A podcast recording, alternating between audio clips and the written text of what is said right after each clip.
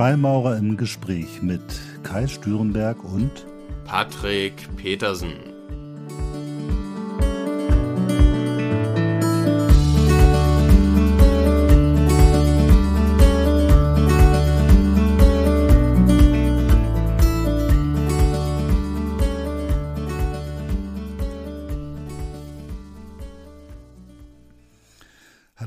Herzlich willkommen zur ersten Folge von Freimaurer im Gespräch mit Patrick und Kai.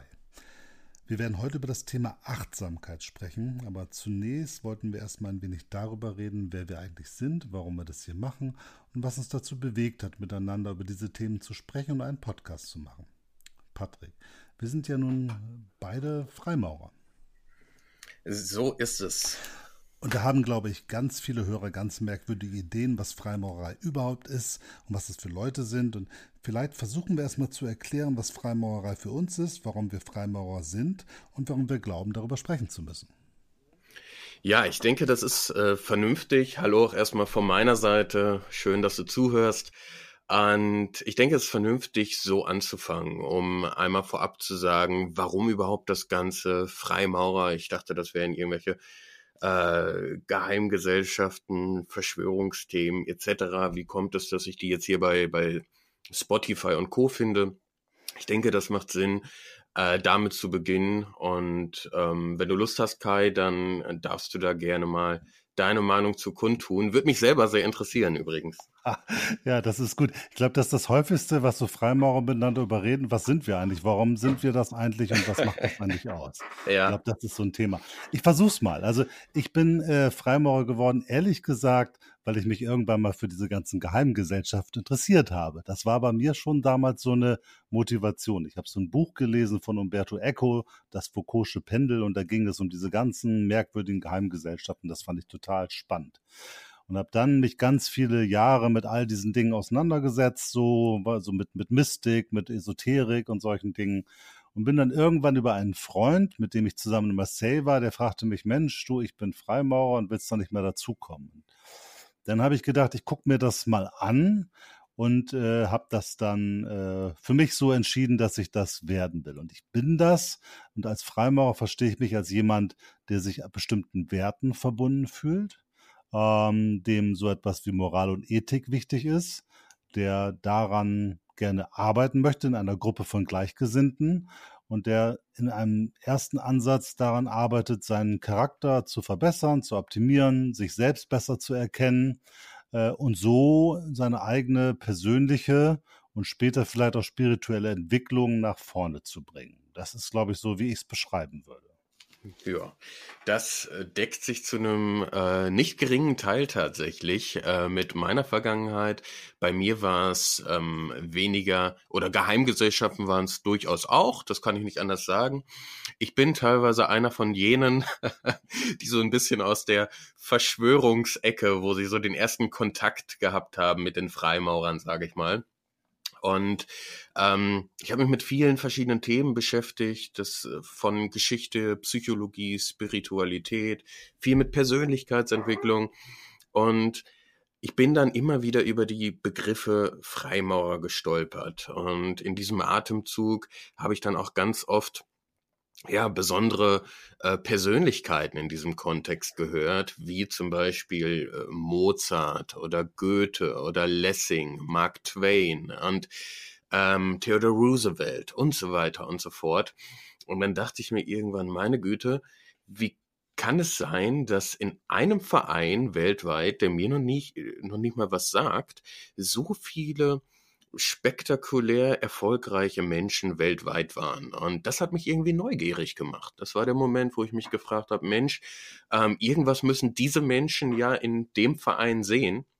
Und habe mich dann näher damit beschäftigt, zumal es so war, dass ich immer, ja, ich würde mich als recht neugierigen Menschen beschreiben, hatte immer viele Fragen, die ich auch gern gestellt habe zum äh, Ärgernis meiner Lehrer. Und ähm, dann war es äh, so, dass ich bei vielen Religionen auch mehr oder weniger angeklopft habe, habe da aber oftmals nicht äh, im ersten Moment, sage ich mal, die Antworten bekommen, die äh, mich zufriedengestellt haben oder die mir logisch erschienen. Und so kam es dann irgendwann, dass ich proaktiv den Kontakt zu den Freimaurern aufgenommen habe, weil ich gesagt habe, okay, ich habe jetzt genug Internetwissen, nenne ich es mal, was davon stimmt jetzt, was davon nicht. Ich konnte es nicht mehr äh, differenzieren und dann dachte ich mir, der nächste Schritt ist, den Kontakt aufzunehmen. Das habe ich dann gemacht und das ist jetzt vier Jahre her oder fünf Jahre in etwa. Okay, ja, das ist witzig. Also mit der Religion, das hatte ich auch und die unbeantworteten Fragen, das war bei mir genau der gleiche Effekt. Und so ein bisschen hat man vielleicht, oder ich habe zumindest die Hoffnung gehabt, in der Freimaurerei bekomme ich ein paar von diesen Fragen beantwortet. Weiß gar nicht, ob sich das so eingestellt hat, aber ich glaube, der Prozess, Freimaurer zu sein und in so einem permanenten Prozess äh, mit äh, an sich selbst zu arbeiten, mit anderen darüber zu reden und durch die Rituale und die Symbolik sich mit bestimmten, sagen wir mal, allgemeinen Weisheiten oder Lehren auseinanderzusetzen, hat bei mir schon die eine oder andere Frage beantwortet. War das bei dir auch so? Ja, also ich, ich sag mal, die Freimaurerei ist, ist auch in meiner Wahrnehmung eher ein Marathon als ein Sprint. Also ähm, man sollte schon Zeit mitbringen und ich merke, so ist das, so ist das bei mir persönlich. Ich merke bisher, dass mir in jedem Jahr die Freimaurerei etwas mehr gibt. Also ich, ich kann in, in jedem Jahr etwas mehr aus der Freimaurerei mhm. für mich herausziehen. Und das finde ich ist auch eine, eine ganz spannende Entwicklung. Ich denke, es hängt natürlich auch viel zusammen mit der, mit der eigenen Haltung. Es konnten sich einige Fragen beantworten. Ähm, einige sind auch noch offen. Aber ähm, ich bin ja auch noch jung. Ah, ja, auch noch ein bisschen da, Zeit. Da hast du mir was voraus. definitiv ein Unterschied. Äh, genau, das kann man vielleicht nochmal sagen. Wir sind ja so ein bisschen Freimaurer unterschiedliche Generationen. Ne? Ja, äh, nehme ich genau. an. Ne? Du bist ja auch schon jetzt Ende 30 ungefähr. Ja, genau, genau. Genau, ich bin 54, du bist jetzt? Ich bin 29. Ja, siehst du, guck mal, U30 und Ü50.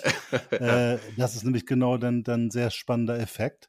Ja. Und äh, ich finde das ganz interessant, weil äh, wir ja schon, muss man sagen, schon nicht so zu den typischen äh, äh Freimaurern gehören. Ne? Also sagen wir mal, es gibt ja sehr unterschiedliche Leute, sehr unterschiedliche, äh, sagen wir mal, Kategorien von Freimaurern, einige, die sich eher so treffen und auch die Geselligkeit schätzen oder dann auch mal das Ruhe im Ritual genießen oder die eher so unter dem Thema Mensch hat es was historisch Tolles oder wir sind zu humanitären Dingen verpflichtet und machen Caritas, also irgendwie sammeln Geld für gute Zwecke.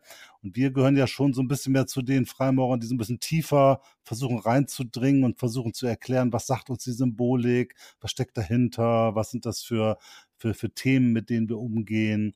Äh, also ich glaube, sagen wir mal so, ich denke, wir sind schon eher eine Minderheit, oder wie würdest du das einschätzen? Ja, doch. Also das deckt sich so ziemlich mit meiner Erfahrung. Ähm, ich hatte angenommen, dass das eigentlich so der Löwenanteil der Freimaurerei ist, bevor ich ähm, äh, zur Freimaurerei gekommen bin. Aber wir sind doch schon recht breit gefächert, wie du eben gesagt hast. Also es gibt einige, die die Geselligkeit sehr schätzen, andere ähm, sind aus geschichtlichen Gründen da oder vielleicht sogar aus Gründen der, der Architektur. ähm, es, es gibt die verschiedensten, verschiedensten Richtungen. Ähm, ich würde auch sagen, dass, dass wir auf jeden Fall da aus, aus spiritueller Sicht vielleicht oder ähm, wie du es gesagt hast, schon versuchen, tiefer einzutauchen. Wir sind äh, stets bemüht, auf jeden Fall. genau, das ist, glaube ich, das, das, Wichtige. Und das ist, glaube ich, das, was man als Freimaurer auch nur sein kann. Ne, wir sind ja definitiv keine echte Geheimgesellschaft. Ne? Ich meine, wir lassen zwar niemand unsere Rituale sehen äh, und wir erzählen auch nicht, dass jemand Freimaurer ist, aber eine wirkliche Geheimgesellschaft sind wir, glaube ich, nicht als öffentliche Vereine. Und man findet im Grunde genommen auch alles im Internet. Wir sind, glaube ich, nur eine Gruppe, die sagt, Mensch, wir müssen mehr an uns selber arbeiten als äh, außen an den anderen und an der Welt. Und ich glaube, mhm. das ist mehr so das Grundprinzip. Ne? Also nicht, wir sind keine politische Partei und erheben nicht unbedingt die Stimme für bestimmte gesellschaftliche Entwicklungen, sondern wir sagen, wir müssen an uns arbeiten und wenn wir uns zu einem vernünftig agierenden, handelnden Wesen machen, dann wirkt das auch auf die Umwelt und hat darüber seinen Effekt. Oder? Genau. Ja. ja. Und ähm, du hast es eben schon äh, angesprochen im Prinzip, dass wir die ganze ähm, Freimaurer-Thematik gegebenenfalls etwas ja, ganzheitlicher oder vielleicht tiefer ähm, versuchen zu betrachten. Und ähm, das ist vielleicht auch eine ganz schöne, schöne Überleitung mhm. ähm, zu dem Thema Achtsamkeit, über das wir heute reden wollen. Eine Sache vielleicht noch kurz eingeschoben. Ähm, der Kai und ich, wir kennen uns quasi gar nicht. Also ähm, ah. das, das ist jetzt hier im Prinzip, äh, ja, also das, das zweite Gespräch, glaube ich. Zweite oder, oder, oder dritte, ich bin mir gerade nicht sicher. Ähm, wir haben einmal vorab telefoniert. Und das ist etwas, äh, das ich vielleicht schon mal vorwegnehmen kann, was mir innerhalb der Freimaurerei sehr viel gegeben hat. Ähm, wenn man anderen Brüdern oder anderen Freimaurern begegnet, ist das ein enormer Vertrauensvorsprung, sage ich mal, den man da hat. Ähm, anders als ich das bisher in vielen anderen Bereichen erfahren habe. Also ähm, wenn da zwei Leute Fans des gleichen Fußballvereins sind, ist da mit Sicherheit auch ähm, so ein Gefühl, man hat, man hat was gemeinsam. Aber das ist etwas, was ich in der Freimaurerei schon, schon sehr speziell finde, muss ich sagen.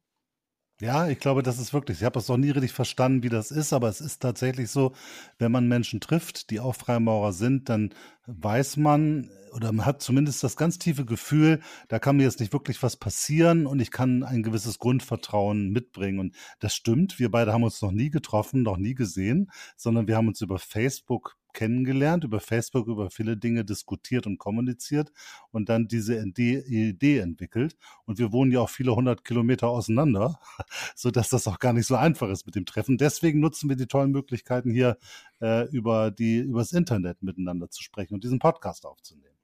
Ja, und äh, vielleicht ähm, an dieser Stelle noch kurz dazu gesagt, falls du als Zuschauer oder Zuhörer, viel eher gesagt, irgendwelche Fragen hast oder Anregungen, Kritiken, falls dich irgendwas besonders interessiert und du möchtest wissen, äh, vielleicht was der Kai beruflich macht oder vielleicht interessiert dich, ähm, was, was, was ich beruflich, beruflich mache oder, oder so, genau, ähm, dann schreibt das gerne. Ich, ich bin mir sicher, es gibt bei Spotify auch so eine Art Kommentarfunktion. Schreibt das da gerne rein. Das sammeln wir natürlich und greifen dann auch auf für die nächsten Folgen. Ja. Ja. Okay, Achtsamkeit. Achtsamkeit. Achtsamkeit war das Thema, was wir uns heute vorgenommen haben, weil wir haben uns beide in unterschiedlichen Kontexten damit auseinandergesetzt. Äh, du eher beruflich und ich, sagen wir mal, als ich mein erstes Buch geschrieben habe über mhm. die Arbeit eines Freimaurerlehrlings, bei uns beiden ist das Thema Achtsamkeit gekommen. Ist das, was verstehst du darunter unter Achtsamkeit? Ach, ja, äh, enorm großes Thema. Also für mich ist ähm, Achtsamkeit so ein bisschen die Spitze des Eisbergs sämtlicher Entwicklung im persönlichen Bereich. Also ähm, egal ob jetzt aus Sicht der Persönlichkeitsentwicklung, Sicht aus der Psychologie oder der Spiritualität, Achtsamkeit ist für mich immer so, ähm, man, kommt nicht drum rum. Man kommt nicht drum rum. Und für mich ist Achtsamkeit eine Präsenz im Hier und Jetzt. Also ich habe ähm, mich noch nie wirklich eingehend mit einer Definition beschäftigt, weil ich denke, äh, da gibt es auch mannigfaltige. Aber es gibt schöne Beispiele aus dem Zen-Buddhismus zum Beispiel. Ich hoffe, das macht das Mikrofon hier jetzt mit. Es gibt manchmal Vorträge, oder ich habe Vorträge gesehen, wo vorne ein Zen-Mönch saß. Und was der gemacht hat, ist, der hat quasi nicht gesprochen, sondern der hat einmal Folgendes gemacht. Zack, der hat geklatscht. Und er hat gesagt, dieses Klatschen, das ist quasi die Realität. Was jetzt in euren Köpfen passiert, die ganzen Gedanken, die hochkommen, warum hat er jetzt geklatscht? Was will er mir damit sagen? Worauf will er hinaus? Warum tut er das überhaupt? Der ist ja merkwürdig. Das ist alles die subjektive Realität quasi. Das ist alles, da sind wir jeweils in unserem virtuellen Konstrukt innerhalb unseres Gehirns. Aber das Klatschen, das war neutral. Das ist das, was faktisch da ist, ohne es zu bewerten, ohne es zu kommentieren und ähm, wahrzunehmen quasi an der objektiven Realität über die fünf Sinne unter anderem. Das ist für mich, ist für mich Achtsamkeit. Ja, ich glaube, das ist, äh, trifft es ziemlich gut. Es ist ja nicht so ganz einfach. Also es hört sich einfach an. Ne? Nimm doch einfach die Dinge so wahr, wie sie sind. Aber das ist ja genau das Problem, dass wir meisten modernen Menschen, sobald irgendetwas passiert, reagieren. mit ja. Gefühl, Emotionen, Gedanken, Fight or Flight oder wie auch immer. Also irgendwas tun wir. Äh, und es ist eigentlich selten, ja, sag mal, gerade im Stress, äh, die, die, die Muße oder die Möglichkeit da, äh, wirklich nur wahrzunehmen, ohne zu beurteilen. Beherrschst du das? Oh, beherrschen, da äh, will ich mich von distanzieren von dem Wort, weil ähm, äh, es ist, ich habe letztens ein Buch gelesen von so einem Mönch, der hat den Verstand verglichen mit so einem wilden Affen, der immer ähm, überall hinspringt, alles wissen will und, und jedem Gedanken nachrennt und so weiter. Und ähm, ich denke, es geht darum, den Affen zu zähmen. Das gelingt mir manchmal besser, manchmal weniger gut, aber ich bin auf dem Wege. Nichtsdestotrotz, ich denke, wir wurden über so viele Jahre ähm, sozial konditioniert. Uns wurde beigebracht als kleines Kind schon, das ist richtig, das ist falsch, das ist gut, das ist schlecht vielleicht. Und diesen inneren Kommentator ähm, da gänzlich, ja, äh, das ist ja auch eine Frage. Sollte man ihn abschalten oder sollte man ihm erhaben sein? Sprich, so, sollte man ihn ähm, wahrnehmen und kontrollieren oder sollte man ihn beherrschen? Ähm, also er ist auf jeden Fall noch da bei mir. ja, das definitiv. Also ich kann ja mal kurz erzählen, wie, wie ich zu dem Begriff der Achtsamkeit gekommen bin. Das war im Grunde genommen bei mir Notwehr. Also ich habe so einen ziemlich stressigen Job, so mit ganz vielen Stunden und ganz viel in schneller, kurzer Zeit äh, irgendwelche Probleme lösen oder Menschen konfrontieren mich mit Dingen, ich muss mich rechtfertigen und äh, ich muss irgendwo in großen Gruppen schnell reagieren. Und ich hatte manchmal in so stressigen Phasen das Gefühl, dass ich nicht mehr Herr meiner selbst bin, sondern dass ich nicht mehr lebe, sondern gelebt werde. Und zwar von der Situation, von meinem mhm. Chef, von meinen Kollegen, von Kooperationspartnern, von Politik, wie auch immer. Andere Leute haben etwas getan und ich habe reagiert, entweder aus, oh, ich muss mich jetzt profilieren und beweisen oder, oh Gott, ich habe Angst, dass ich was verkehrt gemacht habe. Mhm. Und daraus entstand ein unglaublicher Stress, dass ich abends, wenn ich nach Hause gekommen bin, komplett zusammengefallen bin und gedacht habe, was für eine Scheiße.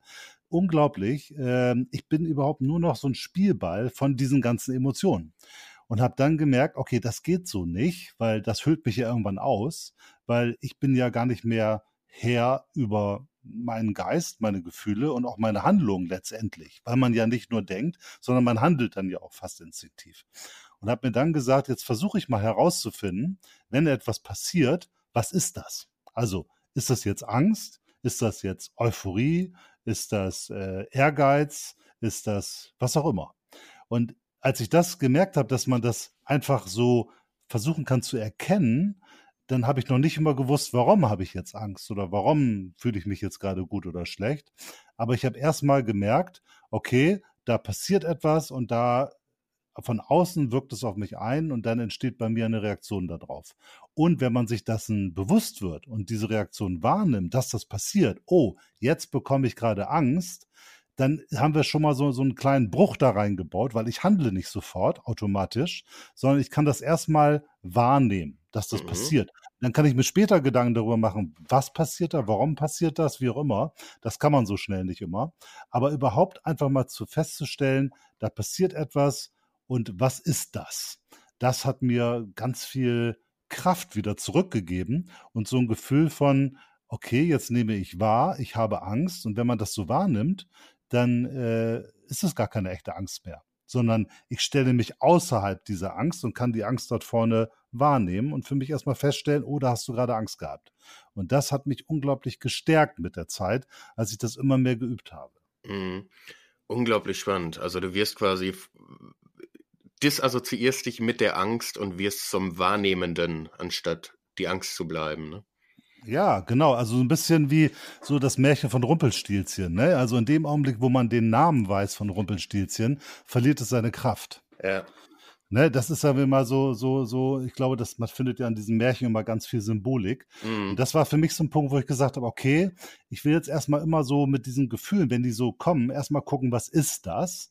Und habe gemerkt, okay, damit löse ich mich dann auch ein Stück weit von diesem Gefühl, egal ob gut oder negativ und kann das einfach so ein bisschen objektiver beobachten. Und das gibt so eine ganz merkwürdige Form von Selbstbewusstsein, dass man auf einmal in der Mitte von einer Gruppe von Menschen ist und dann passieren alle rasen durch die Gegend und tun irgendwas und man kommt auf einmal selber in so einen Modus, wo man nämlich irgendwann nicht nur bei sich selbst gucken kann, was passiert da, sondern auch bei den anderen sieht, was passiert denn da alles. Mhm. Und das erhöht auf ganz erstaunliche Weise die Urteilsfähigkeit und dann auch die, die, die, die, ähm, das Geschick, mit Situationen umzugehen. Ja, unglaublich spannend, wirklich. Also es ist auch sehr interessant, dass du das gerade sagst, denn äh, ich habe mal in Berlin, da gibt es einen Kabbalah Center. Ich glaube, das einzige in Deutschland. Mhm. Da habe ich mal über mehrere Monate einen Kurs mitgemacht. Und ähm, in diesem Kurs gab es einen Satz, der für mich nicht nur dieses komplette, ähm, den kompletten Gedanken der Achtsamkeit sondern auch die Idee darüber. Man kann ja in dem Moment, wenn man wahrgenommen hat, was gerade in einem passiert, hat man ja auch oftmals, vielleicht nicht beim ersten Mal, aber vielleicht beim zweiten, dritten, vierten Mal in derselben Situation, die Macht, etwas anders zu machen. Denn man ist ja nun ähm, achtsam und ein deutsches Sprichwort sagt, Einsicht ist der erste Schritt zur Besserung. Das mhm. heißt, wenn ich durch die Achtsamkeit dann erstmal erkannt habe, ah, okay, und normalerweise habe ich jetzt aus dieser Angst heraus immer so und so reagiert, habe ich ja die Möglichkeit, was anders zu machen. Mhm. Und ähm, innerhalb dieses Kurses fiel irgendwann der Satz, und das ist für mich einer der bahnbrechendsten Sätze im Bereich der Persönlichkeitsentwicklung und Spiritualität, und zwar, das Ziel von uns Menschen ist die Entwicklung von einem reaktiven zu einem proaktiven Wesen. Ja. Und dieser eine Satz beschreibt auch wundervoll, was du eben gesagt hast, denn du hast gesagt, Moment, ich kann meine Gefühle ja auch wahrnehmen, denn solange man das noch nicht macht und ja, ich befürchte fast, das ist bei einem, bei einem großen Prozentsatz, gerade bei uns Deutschen, der Fall, ähm, in dem Moment sind wir reaktiv. Wir, wir tun immer dasselbe. Wir sind quasi auf Autopilot. Wir sind manch einer, der es drastischer ausdrücken will, würde sagen, mechanisch. A passiert, wir reagieren mit B und das jedes mhm. Mal. Und ähm, dann gibt es diese, diese Phänomene, diese Muster, die sich wiederholen. Wir haben einen neuen Partner, aber ähm, oder eine neue Beziehung, aber denselben Partner, einen neuen Wohnort, aber dieselben Nachbarn. Ne, wir haben eine neue Arbeitsstelle, aber denselben Chef. das heißt, ähm, weil wir auf Autopilot immer wieder ähnlich agieren, mangels Achtsamkeit, mangels Bewusstsein, bekommen wir auch immer wieder ähnliche Ergebnisse in unser Leben. Und das wiederum ist für mich in Bezug auf die Freimaurerei die Anordnung der Symboliken von Winkelmaß und Zirkel im Lehrlingsgrad. Mhm. Denn die Materie liegt da auf dem Geist und das verändert sich. Und ich glaube, dass wir ähm, ab einer gewissen Ebene die Möglichkeit haben, Dinge proaktiv für uns zu ändern und somit quasi zum Schöpfer zu werden unserer Realität. Ja, genau. Jetzt, jetzt werden wir schon ein Stück weit metaphysisch. Ne? Also das dürfen wir, weil wir ja so, sagen wir mal, zu den Freimaurern gehören, die da auch keine Angst vor haben. Aber ein Stück weit ist es, glaube ich. Es geht darum, selber wieder zum Schöpfer zu werden von Realität und nicht von Realität gelebt zu werden. Also im Grunde genommen, bei uns Freimaurern heißt das ja, wir wollen ja irgendwann Meister werden, ne? wir Lehrling, Geselle, Meister. Mhm. Und wir wollen eigentlich eine Meisterschaft erwerben in dem Umgang mit uns selbst, oder? Ja, doch, kann man durchaus so sagen. Ja, das ist spannend. Also ich, ich finde das, ich glaube, das ist genau der Punkt. Und ist natürlich nicht so einfach, ne? Gerade wenn diese Emotionen, die man jetzt erlebt, also Angst oder so oder Unsicherheit, wenn das stark ist, dann äh, ist das nicht so, ach, dann mache ich das jetzt morgen und dann funktioniert das. Also ich glaube, ähm, das ist schon eine Sache, mit der man sich Zeit nehmen muss, um das langsam zu üben und langsam zu merken, das geht. Also bei mir hat das nicht von Anfang an geklappt, dass ich jetzt gesagt habe, ach, jetzt will ich mal einfach bewusst meine Emotionen wahrnehmen und äh, gut ist. Also so war es nicht.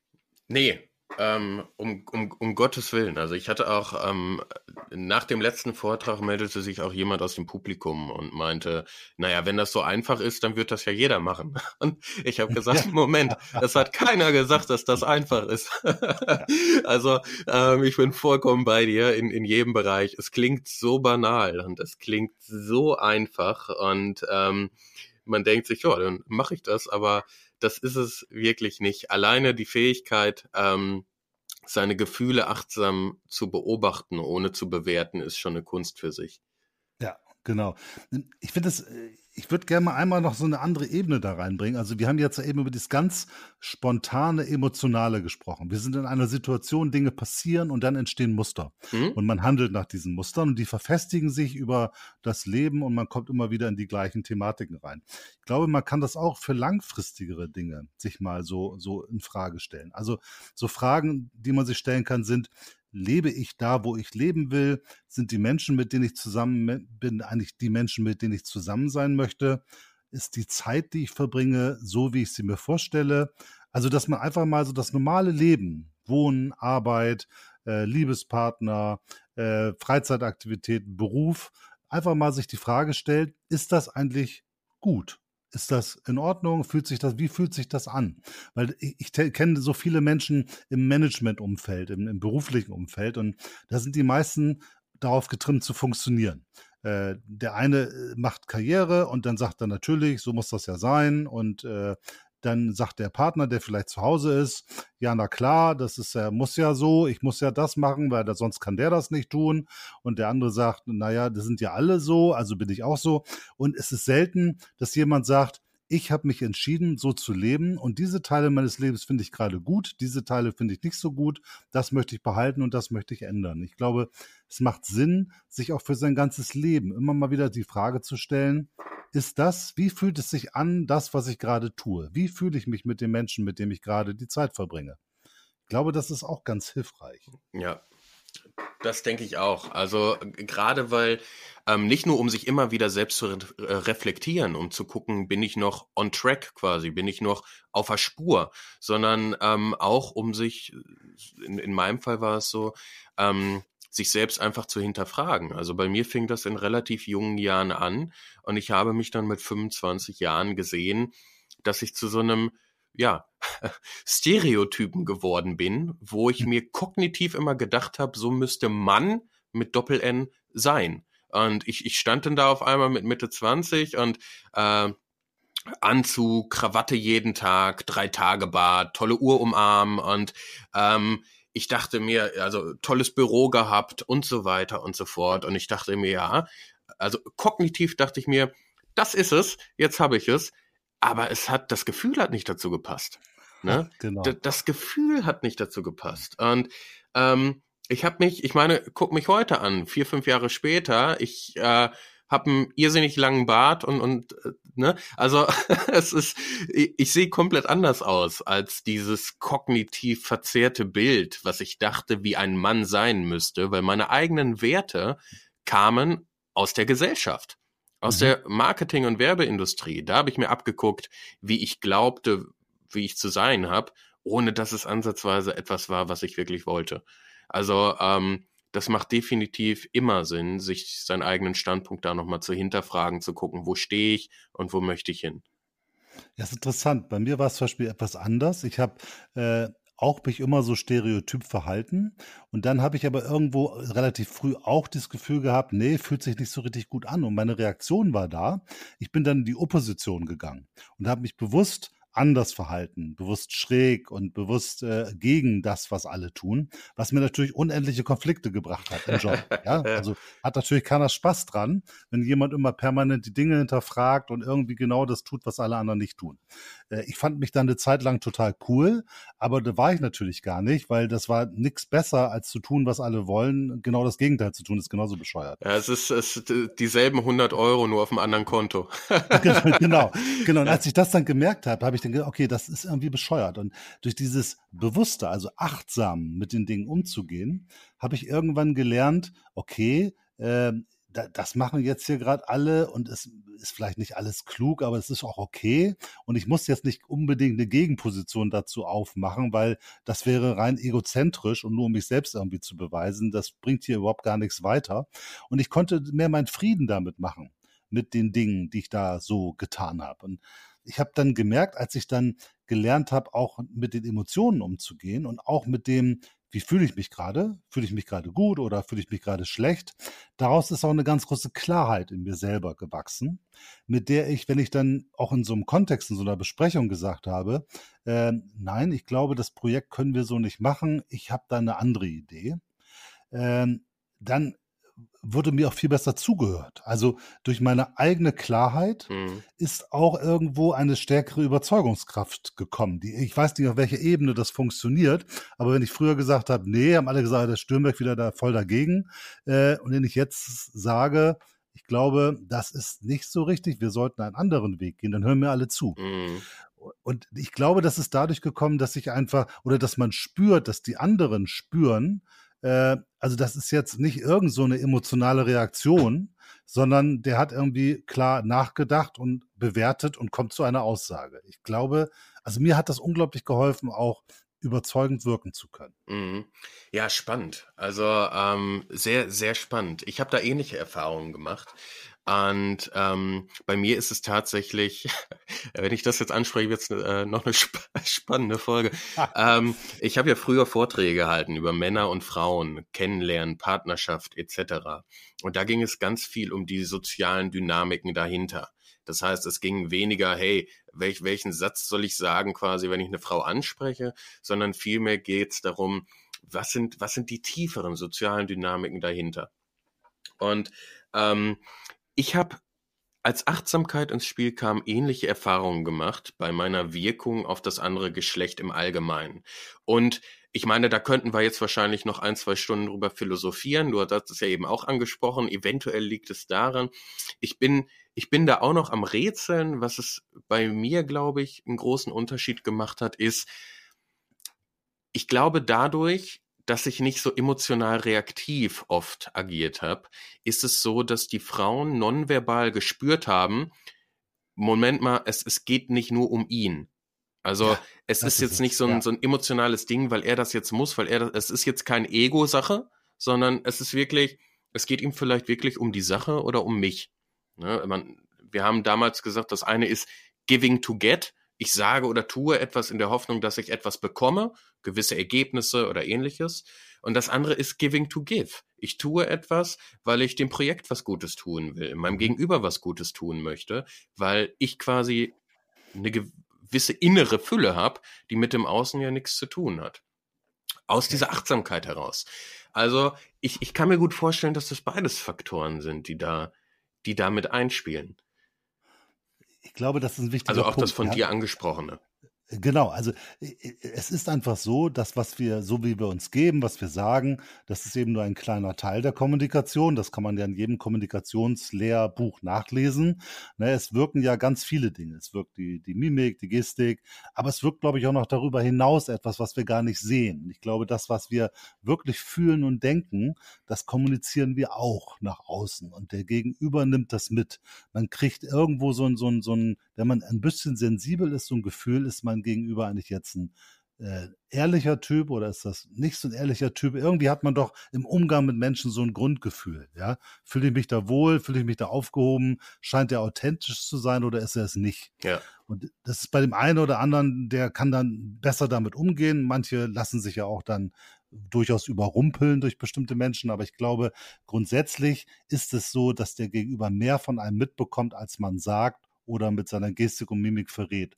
Und da hilft es, glaube ich, ganz besonders, wenn man einfach authentisch und klar ist. Das kommt beim anderen genau, wie du sagst, kommt es an. Und dann hat man das Gefühl, der ist genau, der ist in der Situation, der ist in unserem Projekt, der ist bei mir und der ist nicht nur bei sich. Und ich mhm. glaube, genau das ist der Punkt. Ja. Ähm ja, es, es gibt ja auch sogenannte Spiegelneuronen. Das heißt, dass ja. äh, ne, und unser Gegenüber spürt quasi, was wir spüren.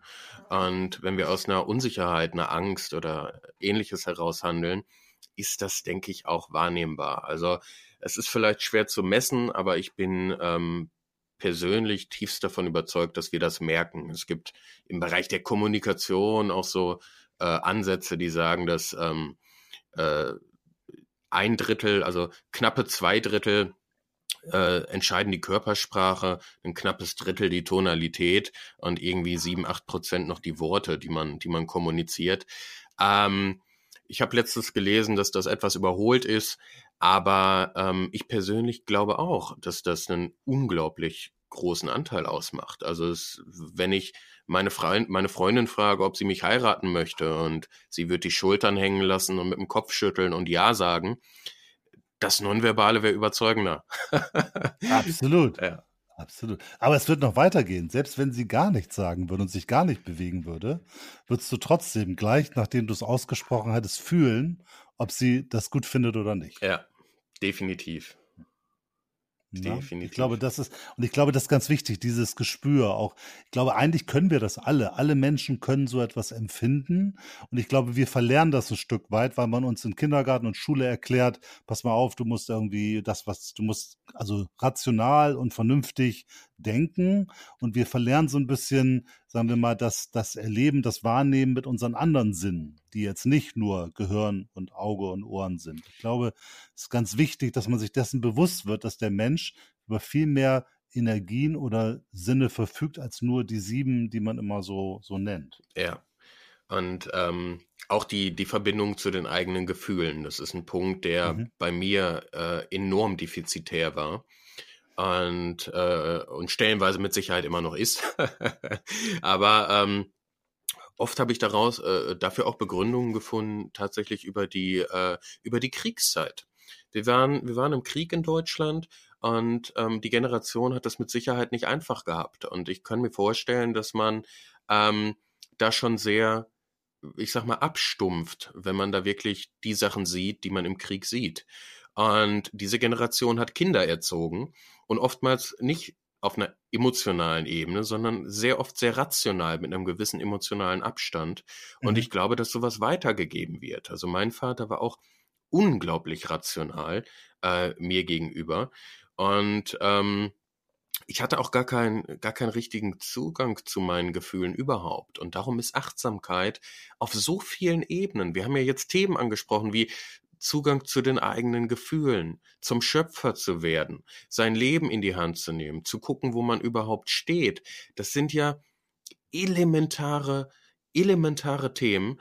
Und Achtsamkeit ist für mich einer der größten und attraktivsten und interessantesten Themen, ähm, mit denen ich mich die letzten zehn Jahre überhaupt beschäftigt habe. Und ich finde, wir sollten viel mehr auch gesellschaftlich über Achtsamkeit reden, ähm, weil es so einen enormen Hebel hat dahinter.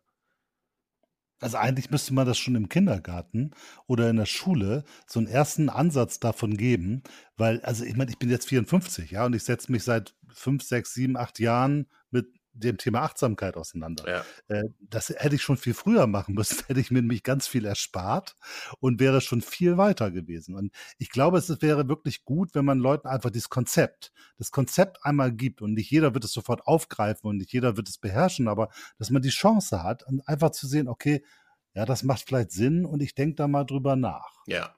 Also es wird, am Ende wird es immer welche geben, die äh, für die, die damit vielleicht nicht in Resonanz gehen oder noch nicht in Resonanz gehen, aber es wird genauso die geben, ähm, für die das genau die Antworten liefert, nach denen sie vielleicht latent die ganze Zeit am Suchen waren. Und ähm, ich meine, England hat das jetzt gemacht. Ich meine, die haben jetzt Mindfulness als, als Schulfach zum Teil. Mhm. Ich habe äh, ähm, eine Freundin von mir hat mir das letztens erzählt, die ist Engländerin. Fand ich ganz spannend. Also das wäre eine super Aktion, denke ich. Also fände ich super, gerade wenn wir heute über eine digitalisierte Gesellschaft sprechen, ja. wo wir alle irgendwo äh, mit unglaublichen Komplexitäten und Ambiguitäten umgehen sollen, müssen, können, äh, die kaum noch jemand beherrscht, gleichzeitig äh, viele Leute viele Stunden arbeiten unter einem enormen Informationsdruck. Äh, da wäre es, glaube ich, sehr, sehr hilfreich, wenn neben dieser totalen Überlastung des Kognitiven auch immer wieder so ein Zugang zu den Emotionen hergestellt. Ja. Also, also ich habe das nur mal so ein Beispiel, ich bin ja auch Musiker nebenbei noch und das war für mich immer so so diese beiden Welten. Ich habe also total der kopfmäßige, den ganzen Tag immer nur Entscheidungen, Entscheidungen, Informationen, also ein Zeug.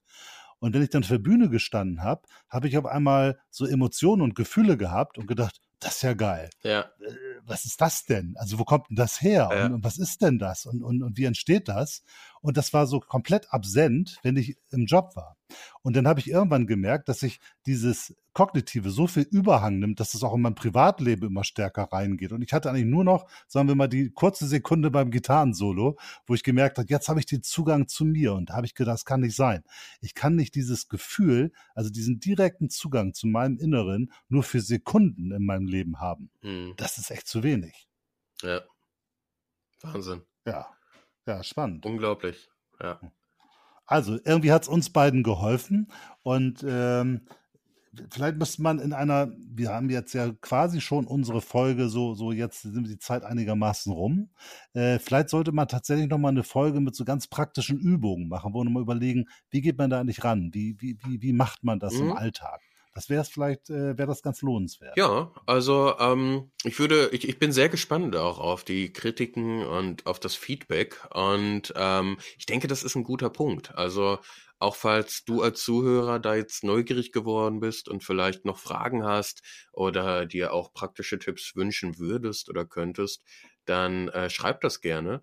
Und ähm, ich denke, das macht durchaus Sinn, ja. Schön. Okay, dann würde ich sagen, ich glaube, das Thema Achtsamkeit haben wir nochmal ganz gut, ja auch nochmal mit ganz persönlichen Erfahrungen heute noch ein bisschen belegt. Ich glaube zumindest könnte so eine Idee rumgekommen sein, was das eigentlich ist und vielleicht fühlt der eine oder andere von euch sich doch motiviert, da mal drüber nachzudenken und zu gucken, wie kann ich das denn in meinem eigenen Leben so umsetzen, einfach mal ausprobieren. Ich glaube, man muss es einfach mal ausprobieren, oder? Ja, denke ich auch. Ähm, einfach mal machen. Es ist auch kein Hexenwerk. Ähm, also vielleicht äh, ganz kurz noch, also wenn du jedes Mal, wenn du daran denkst, darauf achtest, wie du atmest und das bewusst tust, dann ist das vielleicht jetzt für den Schluss, ohne dazu weit ins Detail gehen zu wollen, ist schon ein sehr guter Start, um Achtsamkeit in seinem Leben zu etablieren. Ich glaube, das ist gut. Das Atmen. Einfach mal bewusst das Atmen wahrnehmen und das auch eben nicht nur morgens beim Aufstehen, sondern einfach mitten im Stress einfach mal zu gucken, wie atme ich eigentlich gerade. Ich glaube, das ist ein guter Tipp von dir. Ja. Sehr gut. Ja, wir haben, wir haben auch schon, ich, ich sehe gerade, wir haben schon 40 Minuten voll. Donnerwetter. Ging schnell. 41, ja. Aber war sehr angenehm. Hat mich sehr gefreut, Kai. Ja, hat mir auch viel Freude gemacht. Ich glaube, wir machen noch ein paar Folgen, oder? Ja, auf jeden Fall. Dann sagen wir jetzt Tschüss und äh, bis zum nächsten Mal. Ciao. Tschüss.